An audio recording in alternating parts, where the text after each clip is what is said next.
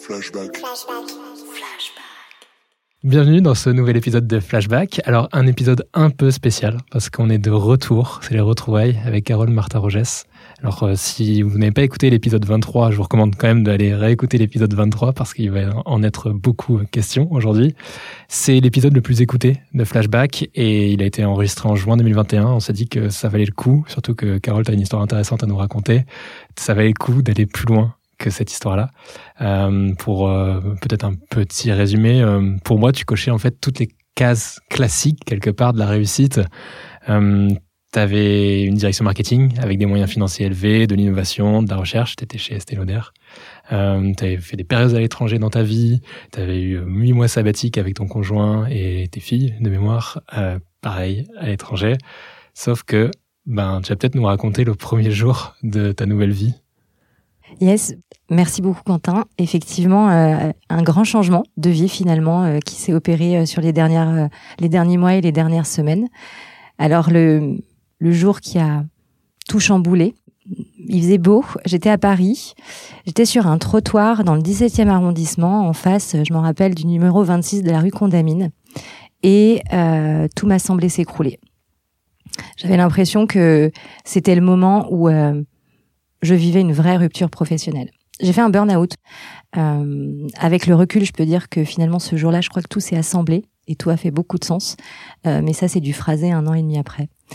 Donc, ce, ce, ce jour-là, il y a eu euh, effectivement des choses qui se sont euh, mises en place où euh, je crois que dans dans notre euh, éducation du plus, du plus jeune âge, on nous apprend beaucoup cette, ce syndrome de, en tout cas ce culte, pardon, de la performance, euh, associé à ce syndrome de la bonne élève. On veut toujours bien faire, mieux faire, euh, au risque parfois de passer de l'état passionné à l'état obsédé.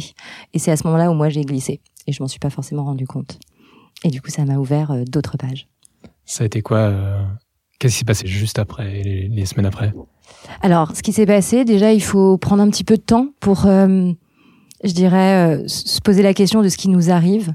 J'aime bien euh, associer ce moment à, un échec, même si je le vis pas comme ça. Pourquoi je parle d'échec? Parce que je trouve que c'est un moment où ce sont des périodes dans lesquelles on se réinterroge. Le, le succès finalement ou les réussites qui s'enchaînent, c'est un côté un peu anesthésiant. On se remet moins facilement en, en, question et on se réinterroge moins sur ce qu'on veut faire après.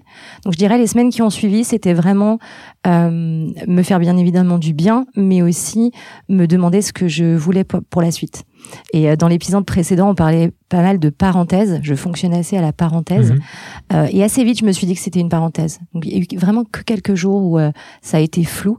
Mais assez vite, je me suis dit que c'était une parenthèse et donc une opportunité pour écrire autre chose. Et donc concrètement, comment ça s'est passé euh... Alors comment ça s'est passé? Il y a eu l'été qui est arrivé, mmh. euh, et donc j'ai profité de cette parenthèse pour profiter de ma famille. Euh, je regardais un peu, pas tout, mais beaucoup de choses en termes de prochaine étape professionnelle. Euh, J'avais vraiment le sentiment que mes forces euh, étaient dans la polyvalence de traiter des sujets assez euh, assez différents dans des modèles de direction, mais aussi la conviction que je voulais me rapprocher de l'humain. Euh, donc vraiment être au cœur des équipes, des structures euh, et inventer des euh, des organisations pour euh, les challenges qu'on connaît aujourd'hui, que sont euh, bien évidemment euh, la responsabilité sociale, les sujets d'éco-responsabilité, de sobriété, etc. Donc je voulais vraiment que ça, ça s'ancre dans ces valeurs qui grandissent et qui ont intérêt dans les mondes, les mondes plus économiques, plus de plus basés sur la, et menés par la performance. et donc assez vite, on est, on est euh, milieu mi-septembre, pardon, et mi-septembre, je choisis de saisir l'opportunité d'un poste de direction euh, de marque à l'international chez Galderma à Zurich. Euh, alors là, syndrome des pages blanches qui m'appelle, tout est euh, tout est à créer, même ma nouvelle vie euh, là-bas. Donc je commence ce, ce nouveau job fin novembre. Donc ça va finalement assez vite euh, entre mai et, euh, et, novembre. Et donc on change de vie euh, avec toute ma famille, donc mon mari et, mes filles. Et ensuite ça s'enchaîne. Je mets à peu près dix jours à me rendre compte que c'était pas le bon choix, que j'ai fait une erreur de, jugement sur ce que j'avais envie de faire et ce que j'étais capable de faire à ce moment-là. je mets un petit mois à l'annoncer à, ma famille et on prend la décision de revenir sur Paris en janvier. Donc ça va quand même assez vite. Ça va finalement assez vite. Ça va finalement assez vite. Et est-ce qu'à ce, moment-là, tu penses que hum, tu es encore dans ce, dans, ce burn-out? Il il y a encore euh, un impact, en tout cas? Oui, je crois que... Hum, alors, pour ceux qui sont passés par ces phases-là, on, reconnaîtra derrière les phrases euh, que euh, vos, votre entourage peut, peut vous dire du, du genre euh, t'as voulu rebondir trop vite, tu reviens finalement en arrière. C'est des choses qui reviennent fréquemment. Euh, je l'analyse pas comme ça. Je me dis juste que j'avais besoin et j'avais besoin d'avoir le courage de choisir quelque chose de très différent où le rebond rapide était quasi un mode de survie. C'est une assurance? Ouais, Ouais, je pense que c'était une assurance. Euh, mais finalement, euh, je crois que c'était une étape obligée avant de prendre la décision, celle qui a été après euh, le job dans lequel je suis aujourd'hui. Donc ça t'a fait du bien à l'ego, en fait, à ce moment-là, quelque part, de dire on vient me chercher, on m'offre un beau challenge. Oui, ça rassure, bien sûr. Ouais, bien sûr, ça rassure. Ouais, ouais, complètement. Oui, oui, c'est une période où je pense qu'on a besoin de se rassurer sur ce qu'on sait faire, ce qu'on vaut, dans le milieu du, du travail. Et puis je crois qu'après ça se ça se mélange aussi un peu tout avec euh, finalement l'approche de la quarantaine, le fait qu'on ait un, un, profil et un talent plus senior, comment on s'inscrit aussi dans ces dynamiques euh, où on est euh, tous euh, et dans toute industrie finalement dans des environnements qui bougent tellement vite que les jeunes talents ont une une importance colossale pour être sûr qu'on reste, comme on dit, up to date mmh. sur tous les sujets qui nous entourent. Et du coup, la seniorité, l'expertise, elle se positionne un petit peu ailleurs. Euh, et c'est finalement une, une, une, période assez charnière, mais aussi de transition qu'il faut comprendre pour bien se situer ensuite. Donc ouais, je crois que j'avais besoin de ça pour bien me resituer ensuite. On avait beaucoup parlé des rockstars. Euh, d'ailleurs, c'était le, le, titre de mm. l'épisode. Est-ce que tu penses que ce côté rockstar, ça a joué dans ton burn-out? Ouais, je crois que ça, ça a le, le, fait d'avoir cette période d'ascension. Je le disais euh, tout à l'heure, ce moment où tu enchaînes euh, cette ascension et cette énergie positive de succès, c'est anesthésiant. Et comme c'est anesthésiant, finalement, tu réinterroges peu. Euh, tu passes ton temps à réinterroger l'existant autour de toi, mais toi, tu te réinterroges peu, tu navigues, tu te laisses un peu porter par ce truc grisant. Euh, et, et, ouais, je crois que ça a pu me guider jusqu'à l'obsession. Est-ce que c'était un côté syndrome de bon élève euh, dans ton boulot et de dire il faut que je sois la meilleure au boulot? Ou est-ce que c'était même partout? Parce que comme je, te, comme je disais en intro, pour moi, tu cochais toutes les cases. Ouais. Vraiment. Je crois que oui, euh, j'arriverai pas à dissocier le pro et le perso là sur euh, cet état d'esprit. Euh, mais oui, quand t'es, quand t'es picousé ou en tout cas quand t'es animé par la cette adrénaline de du du du, du plus, c'est vraiment un truc qui vient du bide et qui, et qui te guide dans tous tes périmètres de vie. Donc oui, c'est, pro, mais c'est aussi perso. et oui, il y a un moment où ça t'amène à te dire, attends, est-ce que juste on peut pas se poser deux secondes et est-ce que cette course, elle est effrénée et utile ou est-ce qu'elle peut être un peu plus consciente et plus réfléchie? Et ça, c'est un vrai, ouais, un vrai, un vrai sujet. Est-ce que le fait d'être euh, dans une fonction support, marketing, qui demande tout le temps de réfléchir à des nouvelles idées de, et d'être dépendant d'autres, et peut-être d'autres facteurs que tu as en tête, fait aussi que tu, es, tu te sens plus soumise à ce burn-out. Ou est-ce que si tu avais été dans une autre fonction... Euh, Je crois que toutes les fonctions... Euh, j'aime assez parler de ce sujet parce que on essaye beaucoup avec le burn-out, comme c'est pas très connu encore, on essaye beaucoup de le mettre dans des cases et on essaye de le cadrer pour mieux le comprendre et mieux mmh. l'anticiper. Mmh. Euh, je crois pas qu'il y ait des fonctions types dans lesquelles euh, tu es plus propulsé ou plus amené à avoir un burn-out. Je crois que c'est vraiment un, un, un, fait sociétal. C'est on, on est euh, on a été conditionné pour ça. Euh, aujourd'hui, tu peux être euh, DAF et assez rapidement euh, te faire doubler par cette cette passion du chiffre, cet engagement que tu as auprès de ta boîte, la volonté de bien faire qui fait que tu vois pas trop le rouleau compresseur arriver.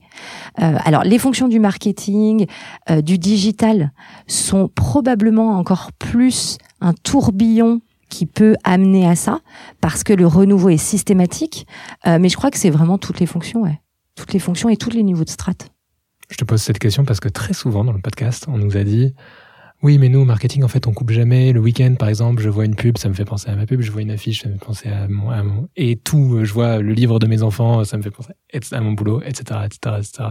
Donc euh, d'où la ouais, charge. cette déformation, cette charge Mhm. mentale que tu peux avoir en permanence. Je crois qu'elle est vraie sur tous les métiers Elle à partir du moment où tu es passionné. En fait, Mhm. tu vas forcément aller chercher ce qui te fait écho euh, à ton environnement euh, professionnel Ouais. et qui t'aide à avancer. Euh, donc c'est vrai que le marketing, ben, c'est omniprésent dans toutes nos, euh, dans toute notre vie. Donc euh, peut-être que tu es un peu plus euh, euh, exposé, mais je crois pas. Je crois vraiment que c'est une un engagement qu'on porte euh, individuellement pour nos pour nos jobs, Mm. euh, pour euh, pour nos boîtes quand on y travaille et qu'on trouve qu'il y a du sens, euh, des valeurs communes. bah, forcément, ça amène à, à ne plus couper. Je reviens. T'es en Suisse. Ouais. Ça marche pas. Non, ça le fait pas. Ça le fait pas. Comment comment ça se passe à ce moment-là? Tu dois dire que ça le fait pas. Ils le sentent. euh, Ouais. Alors, je crois que euh, mes 15 dernières années dans des fonctions managériales et dans des boîtes assez euh, organisées, le, j'ai, beaucoup développé et aiguisé mon sens de courage managérial. Et j'enlèverai le côté management euh, euh, autour et je dirais d'être courageuse. Donc assez, assez simplement, quand je sens que ça va pas au bout de 15 jours et au bout d'un mois, j'ai posé ma décision, c'est assez simple pour moi de dire on s'arrête là. C'est risqué, on revient tous à Paris. C'était euh, une erreur de jugement à ce moment-là, mais ça s'impose assez facilement et naturellement à moi. Je crois que je, le- disais aussi dans l'ancien podcast. euh, j'ai un allié, un partenaire, un, une équipe avec euh, avec mon mari qui est hyper forte. À partir du moment où je sais que ça, ça va suivre, finalement tout s'enchaîne assez bien. Après, je suis une grande optimiste de la vie. J'adore les rencontres. Mm. Je, je savais que ça allait euh, à un moment donné euh, se décanter et arriver sur quelque chose que j'attendais. Et c'est ce qui s'est passé finalement quelques jours après, euh, début janvier, où euh, j'ai eu ce fameux déjeuner avec euh, Céline Orjubin, une des cofondatrices de My Little Paris. C'est toi qui la contacte, donc vous vous connaissez déjà? On se connaît depuis une dizaine d'années. Ouais. Euh, on se tourne autour professionnellement pendant toutes ces années, mais on trouve jamais le bon moment euh, et la bonne opportunité. Je crois que c'est aussi ça, c'est la bonne rencontre et le bon moment euh, qui, euh, qui finalement là s'est imposé. Euh, et, euh, et du coup, on, on fait ce déjeuner que je sollicite. Je sollicite en me disant, ok Carole, je, je me suis je me suis plantée, mais euh, toujours ce truc de, je crois que je parlais de doueur, euh, Mhm. j'ai vraiment ce, ce- ce- cette appétence pour euh, le faire, la proactivité. Et donc assez vite, je me dis, bon, je vais recontacter euh, les gens de mon réseau, euh, des amis, des gens qui me font du bien, qui m'inspirent, des mentors, euh, et on verra. Euh, et en- en- enfin là, il se passe quatre jours. J'ai ce fameux déjeuner Ça avec. euh, assez vite. ça va assez vite. J'aime bien tout ce qui est un peu Ouais. rapide. Euh, Il y a ce déjeuner où finalement on se dit qu'on a un truc à écrire ensemble. On sait pas encore quoi, Ouais. mais on se dit qu'il y a un truc à écrire ensemble. Alors ça se passe comment à partir de ce moment-là? Alors, ce sont des conversations finalement, euh, et c'est souvent les, les meilleures quand c'est euh, informel euh, sur un sur un bout de table dans un bon restaurant autour d'un bon plat. Super important aussi la nourriture. Et et Cé- Céline et Anne-Flore, l'autre cofondatrice de, de My Little Paris, ont des enjeux assez clairs sur l'avenir de My Little Box. Euh, et on, en discute. Et assez euh, naturellement, on se dit que potentiellement, je peux porter euh, ce projet-là avec elle euh, pour continuer l'expansion de cette marque en France et à l'étranger, mais aussi réinventer l'existant.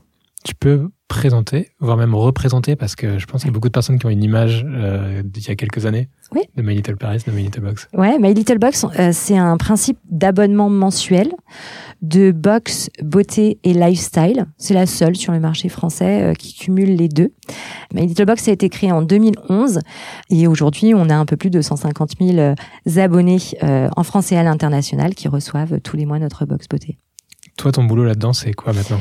Alors moi, mon boulot, c'est euh, déjà de, continuer ce qui a été écrit euh, par les euh, fondatrices de My Little Paris et My Little Box, des valeurs qui sont fortes, une mission qui est aussi extrêmement intéressante, qui est celle de et c'est là où le passage après les marques de mon côté beauté est assez intéressant, c'est ce devoir d'information auprès des consommateurs sur les, les nouvelles marques de la beauté, les compositions, les tendances, mais aussi tous les sujets qui, qui réinterroge l'industrie de la beauté. Et c'est comment en fait on se positionne en tant que média finalement euh, pour les marques et euh, pour les collaborateurs pour faire découvrir euh, ces marques de beauté. Concrètement, My Little Paris est un média, donc là pour informer, je, vois bien. Dans My Little Box, ça va être parce qu'il est présent, présent dans la box. Pardon, Exactement, c'est les marques que vous allez sourcer dans la box. ce qui est intéressant pour la marque de cosmétiques que vous sourcez dans cette boîte, c'est de raconter les choses un peu différemment. On n'est pas dans une approche très marketing, de com, de médiatisation habituelle. On est vraiment sur, par exemple, en ce moment, ce qui euh, intéresse les consommateurs dans, et qui éclaire leur choix dans les produits de beauté, c'est de savoir euh, euh, les ingrédients, les formulations, le sourcing des marques lorsqu'elles créent leurs produits, bien évidemment les bénéfices produits, mais aussi l'utilisation qu'on fait de ce produit pourquoi aussi euh, il est arrivé sur le marché, qu'est-ce qu'il a euh, changé comme code d'utilisation dans la beauté? Et puis c'est aussi un moyen de faire émerger des marques plus petites qui n'ont pas forcément les budgets aujourd'hui d'aller s'attaquer aux grands de la cosmétique et d'émerger euh, dans ces environnements très coûteux de la médiatisation, mais de, de, de, de contribuer à l'essor de marques plus petites qui ont leur place et leur rôle à jouer dans la beauté. Il y a aussi un, un je dirais, un enjeu d'incubateur de nouvelles marques pour les faire découvrir au plus grand nombre. C'est quoi le business model d'une box? En fait, vous avez vraiment deux euh, types de business chez My Little Paris. Vous avez le média. Mmh. Euh, on a une multitude de médias. Euh, My Little Paris étant le plus peut-être le plus connu, mais vous avez aussi Boldy, Tapage, Merci Alfred, bien évidemment. Et à côté, vous avez l'unité de la box. La box, aujourd'hui, on a la l'opportunité et la puissance d'avoir à travers les médias un, un reach extrêmement important. Si vous cumulez la totalité, totalité pardon, des médias, vous pouvez aller jusqu'à 8 millions de touch euh, sur l'écosystème média My Little Paris. Et en fait, la box bénéficie aussi de cette visibilité médiatique. Et donc, ça permet aux marques de nous fournir les produits pour les faire découvrir aux consommateurs et nous euh, d'amplifier le message et de le. Le business model, il est de deux côtés, c'est-à-dire que la marque paye et euh, le consommateur paye son abonnement. Exactement. Ouais, vous avez un abonnement à 18,50 euros. Euh, et pour 18,50 euros, vous recevez une box tous les mois. La valorisation de cette box, elle est entre, elle est au minimum à 38, 40 euros et elle peut aller bien au-delà. Aujourd'hui, sur euh, ce marché-là, euh, quelles sont les difficultés auxquelles les challenges sont assez clairs pour My Little Box. le premier enjeu, c'est de revenir à l'essence de la mission de My Little Box. Notre premier enjeu, c'est vraiment d'informer les consommateurs et de leur permettre de choisir le euh, produit de cosmétique euh, de manière tout à fait consciente de demain. Euh, on, on, a parfois un peu voulu tout faire, donc se recentrer sur cette mission, c'est hyper important parce que ça permet de clarifier.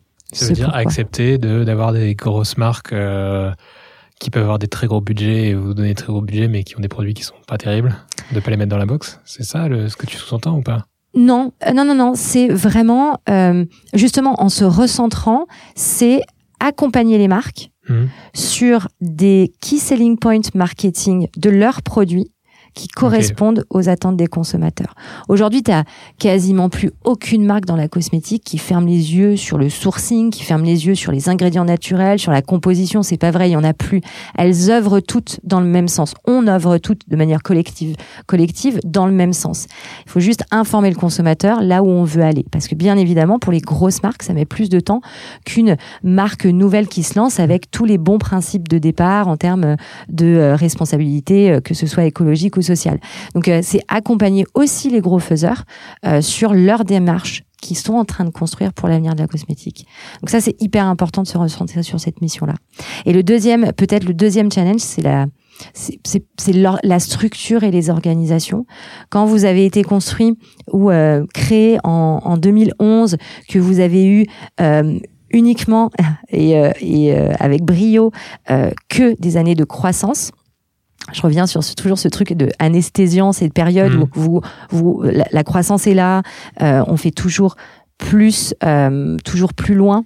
Euh, et finalement, à, à post-pandémie, on est toutes les, les, entreprises sont toutes dans des situations un petit peu similaires où il faut considérer la sobriété, il faut euh, valoriser le toujours plus sûr, le toujours plus prêt. Et ça, ce sont des enjeux qu'il faut traiter avec la structure. Les équipes d'aujourd'hui doivent être fondamentalement différentes de celles de demain euh, et, et, et, et celles d'hier. Donc, euh, mon rôle, c'est ça, c'est d'accompagner l'évolution des structures. C'est finalement déconstruire le modèle gagnant euh, des structures pour bien s'armer pour, euh, pour demain, enfin pour aujourd'hui et pour demain. Tu as déjà dans ta tête ta feuille de route sur les 100 euh, premiers jours c'est un truc que tu travailles comme ça, tu, tu l'as déjà? Ouais. Ouais je pense que c'est essentiel pour soi quand on prend un job, dans n'importe quel job. Je crois que il y a cette fameuse règle des 90 jours. Hmm. Donnez-vous 90 jours avec un projet. voilà. J'ai diminué. Okay. Mais euh, ouais, donnez-vous, de, vous, euh, donnez-vous un, un, temps imparti sur un projet ou deux projets principaux que vous pouvez mener et transformer. Et, et ça, c'est euh, c'est un côté très stimulant quand vous êtes employé et ça a un côté très rassurant quand on vous emploie. Euh, de, de, bien définir ces un ou deux projets sur lesquels vous allez mettre beaucoup de votre énergie, je dirais 80% de votre énergie. Et, et 80% de mon énergie, c'est vraiment sur euh, sur ça, c'est avoir la meilleure organisation possible interne pour valoriser chaque talent dans son job euh, et, et, donc de simplifier les organisations parce que avec euh, l'évolution du chiffre d'affaires, on a complexifié un peu les organisations. Il faut revenir à quelque chose de plus simple et euh, recentrer sur la mission. Ça, c'est assez clair aussi en termes de feuille de route sur euh, qu'est-ce qu'on doit valoriser quand on parle de My Little Box. Tu parles d'équipe, tu parles de structure. Il y a quand même un point qui m'interroge. tu passes de structures sur lesquelles la moyenne d'âge, on était à quoi 40, 45 ans, pour être gentil? Ouais. Ouais, on est gentil. Ouais, 35, 45, on va dire. Euh, beaucoup plus jeune. Beaucoup plus jeune. Tu as une équipe qui est beaucoup plus jeune qu'avant. Beaucoup plus jeune. Alors, c'est, je crois que c'est un des attraits euh, forts que j'ai vu dans cette opportunité euh, de prendre la direction de la boxe chez My Little. les équipes sont jeunes, elles sont fraîches, et c'est quelque chose qu'on protège chez My Little de toujours continuellement recruter des nouveaux talents. Et je crois que ça permet de garder le pulse de manière quotidienne sur les attentes des consommateurs de demain.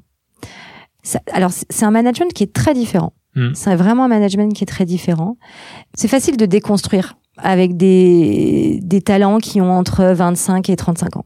Parce qu'ils n'ont pas encore été, euh, alors le mot est pas, est pas très beau, mais formatés à euh, quelque chose de rigide, d'organisé. Donc euh, je dirais qu'il y a un côté start-up inhérent à avoir euh, des jeunes talents qui, moi, euh, euh, m'intéressent. Et je pense que c'est fondamental pour les années à venir pour les entreprises, parce que ça permet une agilité colossale. Parfois, ça a un côté frustrant parce que c'est pas organisé. donc, ça demande plus de plus d'accompagnement. Mais je crois que j'ai là aussi plus personnellement, si je devais faire le parallèle, plus personnellement passé un cap où je crois que c'est ce qui m'anime le plus. Hmm c'est d'accompagner euh, les jeunes talents pour qu'ils aient ce fameux sentiment de rockstar et qu'ils soient dans dans cette euh, ce cercle vertueux de je fais les choses avec cœur, je les fais bien, euh, du mieux que je peux en tout cas, et j'enchaîne les, les success stories. On a beaucoup de clients qui nous partagent des surprises, notamment dans les recrutements. Euh, avec euh, un décalage entre ce que l'entreprise euh, apporte et ce qui est attendu par les personnes en face. C'est quelque chose que tu as vécu, que tu vis en ce moment? Absolument. Ouais. On sent qu'il y a un vrai virage sur la façon dont les jeunes talents abordent l'entreprise, leur contribution et leur engagement. Il n'y a aucun jugement derrière, c'est différent. C'est vraiment différent. Tu veux partager ton anecdote? Ouais. Euh, alors, j'en ai, j'en ai deux à partager parce que j'aime bien euh, avoir un équilibre. Euh, la première, c'est un entretien avec une jeune femme talentueuse qui devait rentrer sur un poste de, de, de direction chez My Little tous les entretiens se passent hyper bien, on sent qu'il y a un fit, la mission correspond, euh, la jeune femme se la jeune femme se projette assez facilement dans le rôle que qu'on souhaite lui proposer. Et donc on fait, euh, je crois qu'il y a eu quatre ou cinq rencontres, et à la cinquième rencontre, on est euh, vraiment en physique, on se rencontre en physique et on est là pour signer le contrat. Et cette jeune femme me dit, ah, juste avant de signer, j'aimerais juste m'assurer d'un petit point. J'ai toujours rêvé d'un chien et j'aimerais amener mon chien tous les jours au bureau. Donc là, moi, je suis un petit peu embêtée puisqu'on n'a pas de, de la possibilité de recevoir des animaux dans nos bureaux. donc, je suis en incapacité de répondre favorablement à sa demande. Et elle n'a pas signé le contrat. Et, et là, c'est assez dingue parce que en tant que position en tant que manager euh, et donc dans un rôle de recrutement assez intense quand on a des équipes larges, vous mettez énormément d'énergie pour être sûr que le scope va être suffisamment désirable, que les missions sont suffisamment intéressantes, que vous avez un certain euh, niveau d'engagement sur euh, la politique interne, les valeurs. Vous mettez beaucoup d'énergie à, à vendre finalement ce truc-là euh, et vous vous retombez, le soufflet retombe à la fin sur euh, sur un, un, petit élément qui est finalement assez important pour euh, le collaborateur futur euh, et que vous n'aviez pas envisagé. Et parfois, ça sort un peu de, de nulle part. Il faut réinterroger l'existant pour dire, OK, est-ce que demain, finalement, je suis capable de me dire que j'ouvrirai mes bureaux aux, animaux? On n'a pas encore euh, vraiment statué sur la question, euh, puisqu'on n'en a eu qu'une, mais peut-être que demain, ça sera un, un enjeu. Et à contrario, l'autre anecdote que, que j'ai en tête, c'est aussi la spontanéité de cette génération. Euh, et le je ne sais pas si vous avez déjà évoqué ce sujet euh, dans les différents podcasts, mais en marketing, on appelle ça sur la Gen Z la crush culture. Ils ont ce truc de euh, qui, est vachement lié aux, aux applis de match euh, de, rencontres en fait amoureuses, où je, je te like, je te match et après seulement on discute. Il y a un truc un peu impulsif au début et après, hop, hop, je prends ma to-do list ou ma checklist et puis je, je vois si ça coche les cases. Et du coup, pareil, euh, euh système d'entretien sur euh, cinq, euh, cinq rencontres où finalement on, on, se, on se met d'accord. Et je vois que la jeune femme réfléchit très peu entre les entretiens. En tout cas, elle se dit ça se tente. Euh, et le jour où elle a signé, c'est réellement ce qu'elle m'a dit. Elle dit ça se tente. Et de toute façon, on a une période d'essai commune euh, et on verra. Et j'aime bien cette spontanéité et ce truc un peu euh, on crush et puis on voit après.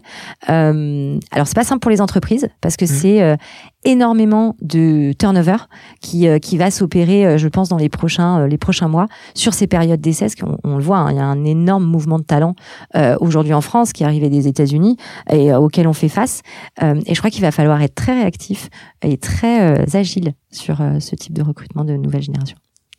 J'ai commencé ce matin la troisième année d'un cours que je donne à Sciences Po.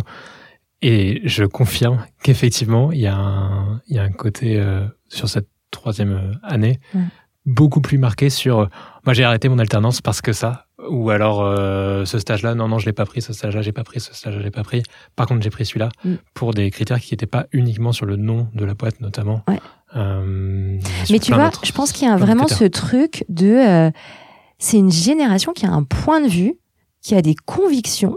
Hmm. Ce qui, est, ce qui est une bonne chose. Hein, j'ai pour la première fois, il y a une qui s'est présenté en disant je suis activiste, par exemple. C'est la première fois que ça, c'est très engagé aussi. Ouais. Euh, on va passer sur un deuxième sujet avec toi, euh, beaucoup plus professionnel. On avait beaucoup parlé d'influence marketing parce que c'est quelque chose que tu maîtrisais et que tu continues à maîtriser. Et il y a eu beaucoup d'évolutions sur l'influence marketing depuis, euh, depuis qu'on s'est enregistré ensemble. qu'est-ce que tu as, qu'est-ce que tu as perçu dernièrement? Finalement, le lien, il est assez, la transition est assez jolie entre comment on perçoit ces nouvelles générations dans le monde professionnel en tant que manager ou dirigeant d'entreprise, et ce qui a évolué sur les réseaux sociaux euh, et euh, sur les communautés. D'abord, je dirais que depuis un an et demi, il y a eu euh, l'explosion de TikTok sur laquelle on, ne peut pas fermer les yeux. Télé, euh, application la plus téléchargée dans le monde aujourd'hui, mais aussi un moteur de recherche qui dépasse mmh. Google. Donc on ne peut pas fermer les yeux sur cette plateforme. Et ça a changé pas mal de choses sur l'influence, je trouve tout comme sur euh, Twitch ou Reddit sur ces plateformes-là, euh, l'influence, elle a, euh, elle a vraiment pris en, en termes d'engagement et d'expertise. Pour moi, il y a, vraiment quatre points qui se détachent dans l'étude de l'influence, ou en tout cas les enjeux auxquels on fait face sur l'influence. Le premier, c'est ce sujet d'expert. Aujourd'hui, les gens influents, alors petits ou gros, sont très experts sur leur sujet. Ils se documentent, ils s'interrogent et leur enjeu, c'est de donner suffisamment d'éléments intéressants sur les produits à leur communauté. Ça, ça a changé viscéralement le job d'influence marketing, en fait, dans les entreprises. Parce qu'avant, vous, vous regardiez les profils de manière un peu random, on regardait plutôt les reach, le nombre de followers que vous aviez, mais il y a une certaine authenticité qui s'est perdue à aller sur ces gros faiseurs. Euh, et, du coup, de revenir à, quelque chose de plus expert, plus niche, ce sont des reach qui sont donc moins gros, et ça demande à l'entreprise d'être beaucoup plus euh, dans le détail de la sélection. Donc, ça demande un job interne, je crois. Jusqu'à maintenant, c'était beaucoup externalisé, hein, le choix des profils. Maintenant, il est de plus en plus internalisé. Et d'ailleurs, on le voit, hein, le community manager devient de plus en plus l'influence marketing manager.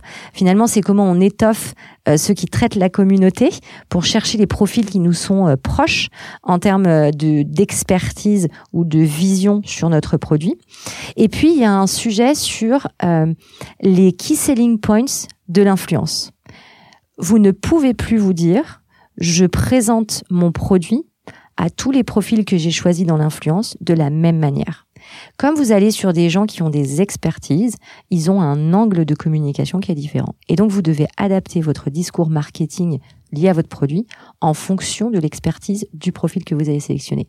C'est un travail colossal euh, pour les gens qui sont dans l'influence. Euh, c'est la nouvelle façon de faire du RP. Enfin, c'est une continuité de faire du RP, euh, mais ça demande énormément de. Mais avec peut-être encore plus de, de, de, de, vérification qui est faite. Le RP, on savait qu'on envoyait notre communiqué de presse. Il y avait deux types de journalistes. Il y avait ceux qui te rappelaient en te posant des questions hyper précises, parfois très dérangeantes, mais bien vues. Ouais et d'autres qui prenaient le communiqué de presse copier-coller. Ouais. Là, euh, ce que tu es en train de me dire, c'est que côté influenceur, de toute façon, on le voit aussi euh, à l'agence, oui, effectivement, le côté influenceur, euh, normalement, je vais quand même revenir un petit peu dessus, mais il y a des profils qui vont beaucoup plus être dans l'expertise. Mais quand même, j'ai quand même l'impression qu'ils gardent, comme sur le côté journaliste, d'autres influenceurs qui vont pouvoir prendre ton produit et peu importe euh, c'est un peu la, c'est un peu la guéguerre Bouba. Bouba euh. Ouais, Bouba Galiberda. En fait, si tu veux, je suis d'accord. Euh, et c'est là où My Little Box, tu vois, il mhm. a, on a un rôle à côté des marques. Quand tu es une marque, tu dois un peu jouer ce côté mainstream et donc tu te conserves euh, ces gros influenceurs. Même si, avec ce qui s'est passé, donc ce fameux mhm. clash de cet été, ça réinterroge euh, l'éthique au sein euh, de l'influence et j'y reviendrai dans un troisième point. Mais euh, mais notre rôle chez My Little Box, c'est de comme tout comme on déniche les bonnes marques, on déniche les bons profils pour accompagner les marques. Donc je dirais que vraiment ce côté mainstream, certaines entreprises le regardent encore de moins en moins et je crois que on va tous se diriger vers quelque chose de plus authentique, à aller chercher vraiment un, quelqu'un qui réinterroge euh, le dossier de presse et euh, qui est capable de vous poser des questions et d'aller plus précisément dans l'information qu'il veut communiquer à, sa communauté. Euh, mais, mais ça me fait, ça me fait, ça me permet de rebondir sur le, le deuxième point sur l'influence que je voulais évoquer, qui est la data. Euh, je crois aussi que la data, elle a beaucoup été évoquée du côté marque. Mhm. C'est-à-dire euh, la capacité d'évaluer la performance d'un profil influenceur euh, en fonction de certains KPI euh, auxquels on a accès et de voir si on a choisi le bon influenceur avec la bonne position géographique, l'audience, la qualification, le reach, la conversion, etc. Je crois que la data, ça a été aussi, et c'est aussi, un levier extrêmement important et fondamental pour l'influenceur en lui-même. Et c'est là où les choses vont un petit peu changer parce que les macro-influenceurs, les plus gros faiseurs, qui sont très sollicités par un grand nombre de marques, ils vont pouvoir évaluer aussi que leur impact est finalement assez petit quand c'est trop mainstream, quand c'est juste pris et recraché de la même façon. Donc je crois que ça va aussi valoriser le métier d'influenceur, parce que je pense que c'est important de, de, le valoriser. Ce sont les journalistes d'aujourd'hui, euh, différents, avec un ton of voice différent, mais euh, c'est un, un, vrai métier qu'il faut euh, qu'il faut euh, cadrer. Et, et, je pense que la data peut aider les influenceurs à faire les bons choix de demain aussi euh, sur les marques. Donc eux aussi vont être plus sélectifs probablement dans les dans les mois à venir. Et ce que je disais, c'est le, troisième point, c'est cette responsabilité sociale liée à l'influence. Et pour moi, il y a deux niveaux. Le premier niveau, c'est dans cette sélection dont on parle, qui est assez euh, euh, pointue des profils, c'est s'assurer qu'on partage des valeurs communes euh, ou tout du moins euh, euh, des causes, on défend les mêmes causes, on est aligné. Le l'association avec un mauvais partenaire, d'un côté ou de l'autre, hein, le choix d'une marque euh, pour un influenceur et le choix d'un influenceur pour une marque peut être assez dramatique en termes d'effets hein, quand vous n'avez pas checké euh, ces antécédents-là. ça, ça demande aussi euh, énormément de travail dans la sélection. Donc ça, c'est vraiment la responsabilité sociale de s'engager avec des gens et de partager la, communication avec des gens avec qui on, on partage des valeurs. Ça, c'est hyper important. Et une, une, une, éthique, la responsabilité sociale de l'influence, c'est aussi avoir une éthique en face euh, des influenceurs et traiter ce, ce média, cette collaboration, comme une vraie relation humaine. Comprendre ce que lui ou elle veut diffuser, le faire avec euh, avec bienveillance euh, euh, et de manière de manière honnête, de manière honnête. Et là derrière, je mets le fait qu'il y a encore des marques qui démarchent des, des influenceurs et qui demandent des actions de communication sans payer les influenceurs, par mmh. exemple. Et, et, et, ça, pour moi, c'est c'est un gros sujet qu'il faut qu'il faut cadrer. Il y a une illustration sur sur la partie responsabilité. On en pense qu'on veut, mais il y a une action qui m'a marqué dernièrement, c'est euh, lors des Napoléon, donc euh, événement euh, plutôt hommes blancs 60 ans qui se mmh. rejoignent entre eux pour parler du monde de demain. et L'Oréal avait acheté, a acheté 50 places pour des activistes, influenceurs, pour qu'ils viennent sur place parler devant les, les, les mâles de 60 ans, on va dire ça comme ça. C'est une action qu'on n'aurait jamais, absolument jamais vue il y a il y a même deux ans avant le Covid, ah, je pense. Carrément. C'est un, ça bouscule, mais on revient hein, sur cette nouvelle génération qui qui a besoin de se faire entendre et du coup qui a un point de vue et qui a besoin de bousculer. Et c'est pour ça que pour moi c'est c'est une telle force d'avoir euh, cette pépinière de jeunes talents qui a qui porte ses convictions et qui permettent d'adapter la façon dont on communique. Et et si on devait faire un, un rapprochement avec les les objectifs de communication des marques, euh, je crois que les messages marketeux lisses vont assez vite s'arrêter. Et il va falloir avoir un, vrai point de vue, même en tant que marque, et, défendre euh, ce, en quoi, ce en quoi on croit. On va aux États-Unis avec l'avortement. exactement, exactement. C'est hyper important. Quatrième point.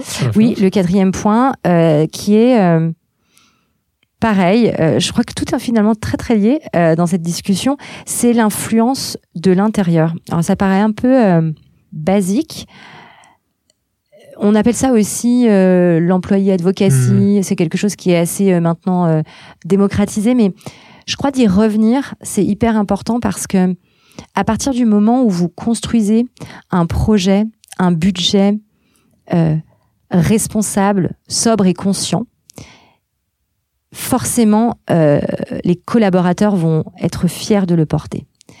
Et ça, pour moi, c'est, vous voyez, ça, tu vois, ça, ça, ça, répond à ce qu'on vient de dire sur l'influence aussi ou sur les nouvelles générations. Euh, S'ils sont convaincus que c'est la bonne chose à faire et la bonne direction à prendre, alors vous avez euh, quand même un grand nombre de collaborateurs qui portent avec vous ce, euh, ce projet-là. Et je crois que ça, c'est euh, fondamental pour bien avancer et pour bien communiquer sur votre marque. Si à l'intérieur, vous avez des collaborateurs qui n'y croient pas, qui n'y croient plus euh, ou qui y trouvent moins de sens, a priori, ce sera vrai aussi pour les profils euh, influenceurs avec qui vous allez travailler. Ce sera vrai aussi avec une partie des communautés.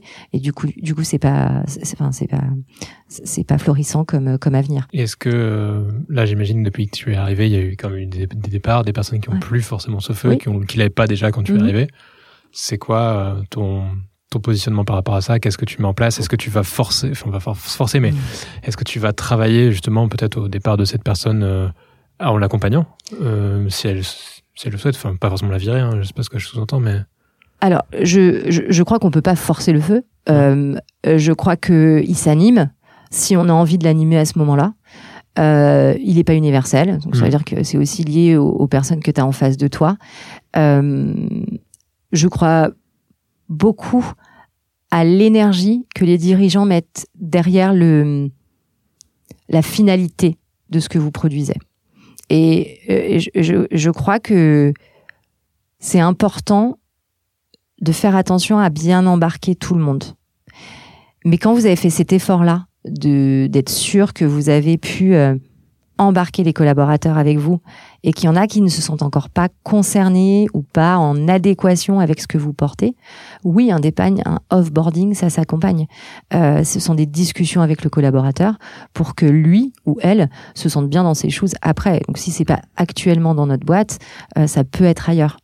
Euh, et donc ça, ça, oui, bien sûr, ça s'accompagne. Tu as des conseils là-dessus sur les choses que tu aurais pu mettre en place récemment? Ça, ça peut être un conseil, hein, de pas vouloir forcer. Euh, d'être hyper attentif à l'individualisation dans le management. C'est hyper important de comprendre D'y que passer du temps. ouais, d'y passer du temps complètement, d'y consacrer de l'énergie et être sûr que euh, ça convient aux collaborateurs. Et c'est pas un drame si ça convient pas. Et c'est pas un rejet euh, de de la boîte, du modèle. C'est c'est juste une, une in- inadéquation à ce moment-là dans la période de vie du collaborateur. Donc je crois que le premier conseil c'est euh, porter de, de, de l'énergie et de l'intérêt à l'individualisation dans le management. Euh, on en a parlé avec les profils influenceurs. Hmm. Individualiser la démarche, c'est hyper important parce qu'on n'a plus de règles communes. Je crois que ça, je crois que ça c'est hyper important. Euh, et puis après, c'est aussi peut-être mon deuxième conseil pour les managers, c'est de ne rien, en tout cas de ne pas prendre tout retour pour soi. C'est pas euh, et ça je l'ai beaucoup vu avec avec mes équipes de managers. euh, c'est pas une critique envers euh, le manager. C'est encore une fois, je ne me reconnais pas dans le projet entrepreneurial. Je ne me reconnais pas dans la façon dont on, écrit l'avenir pot- potentiellement de ce collaborateur, mais c'est pas un rejet du management en du manager en tant que tel. Et je crois que ça, ça apaise aussi les conversations. Ça permet au manager de mieux accompagner ce offboarding et ça permet au collaborateur qui veut s'en aller de le faire de manière plus sereine, de, pas dans la culpabilité. Ça, c'est bien important. On va rester sur les conseils pour clore l'épisode. Est-ce que tu aurais des conseils, je sais pas, en termes de lecture, en termes de, de- d'écoute, de, podcast, de films à partager? Alors, j'ai euh, j'ai dernièrement beaucoup aimé euh, Loin d'Alexis euh, Michalik. C'est son premier roman de cet auteur. Il est aussi metteur en scène et en ce moment il y a la, la pièce Edmond au Mhm. théâtre qui est aussi assez intéressante. En fait, il a une façon unique de raconter l'histoire euh, et de lier le présent, le passé et le futur. Alors, j'aime bien toujours faire des parallèles avec euh, le parcours professionnel, mais c'est hyper important. On, parlait de ces fameuses pages blanches. Euh, c'est vraiment un exercice différent quand la page, elle a déjà des annotations dans toutes les marges. Mais il y a toujours une réécriture intéressante à faire en se basant sur le passé, mais en tenant compte des enjeux présents.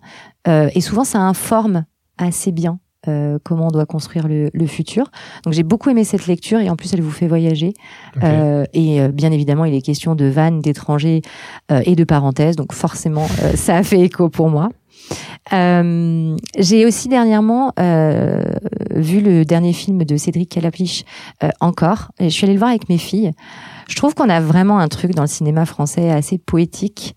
Euh, et c'est art de, de raconter les émotions. Un dernier conseil, euh, de manière générale, après deux podcasts, ou une chose à partager après deux podcasts aux personnes qui, qui t'auront écouté potentiellement pendant quasiment deux heures, si, Ah. si elles ont écouté les deux épisodes. Déjà, merci beaucoup euh, d'avoir tenu autant de temps. Euh, je crois que le, le conseil que là, j'aurais envie de donner dans ma période Ouais. de vie, frottez-vous aux échecs. En fait, j'ai trouvé ça très ressourçant. J'ai trouvé ça très ressourçant et j'ai trouvé ça moins insurmontable que ce que je pensais. Il y a un côté euh, assez naturel dans le rebond et dans la remise en cause qui fait que euh, après, chaque échec, on se sent plus proche de soi-même. Mais tu t'es découvert cette capacité de rebond ou tu penses, tu savais déjà que tu l'avais? Parce que pour moi, tu es une experte aussi, de, tu remontes vite sur tes pieds. Euh, tout à l'heure, euh, tu disais en quatre jours, euh, tu avais eu le bon rendez-vous, qui faisait le bon boulot, etc. Je crois que ça se cultive. dingue. Ouais, mais je crois que ça se cultive. Je, je crois que euh, c'est tout simplement entre guillemets hein, lié au fait que j'aime pas trop j'aime pas trop me faire du mal. Et donc dès que ça grince, et donc que le rebond est nécessaire. J'aime bien quand ça va, ça prend pas trop trop de temps parce que j'aime pas trop être dans une position où je suis pas très bien. Donc je, je, je fais en sorte, c'est vrai, je pense que ça se cultive hein, ce rebond et je pense que les pages blanches, le fait d'avoir eu beaucoup de missions différentes, euh, de toujours réinventer l'existant, ça aide euh, dans euh, l'approche du rebond. Et quand ça touche un peu plus notre vie de perso, bah finalement c'est une mécanique ou un automatisme qu'on met en mmh. place. Donc euh, peut-être sur le rebond, euh, si on n'a pas ce truc un peu plus naturel ou si on l'a pas cultivé, c'est toujours essayer de trouver la route qui fait un peu plus de bien. Euh, il y a toujours, si vous fermez les yeux, que vous vous dites, OK, euh, c'est tunnel, je vois, ça, ça, grince dans tous les coins, je ne suis pas bien dans mes baskets. Quelle est la décision un peu courageuse que je pourrais prendre pour faire que ça aille mieux? Et quand vous vous frottez souvent à ces prises de décision et que vous les enchaînez, finalement, c'est plutôt, plutôt énergisant et motivant pour aller vers des décisions plus vite. Cool. Merci mille fois, Carole, pour la deuxième fois. Cette fois-ci, on va pas aller manger une pizza comme la dernière fois après. Il n'est pas l'heure du tout d'aller manger une pizza. Mais merci encore mille fois. Merci beaucoup.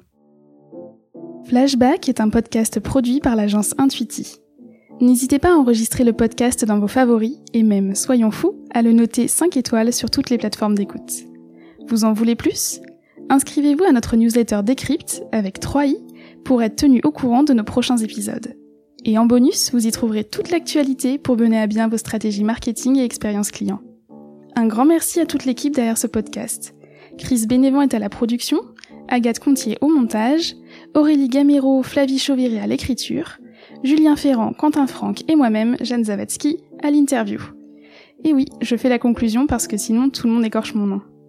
N'hésitez pas à nous contacter pour tous vos besoins en accompagnement, acquisition, refonte, strat média, podcast, et à nous laisser votre avis.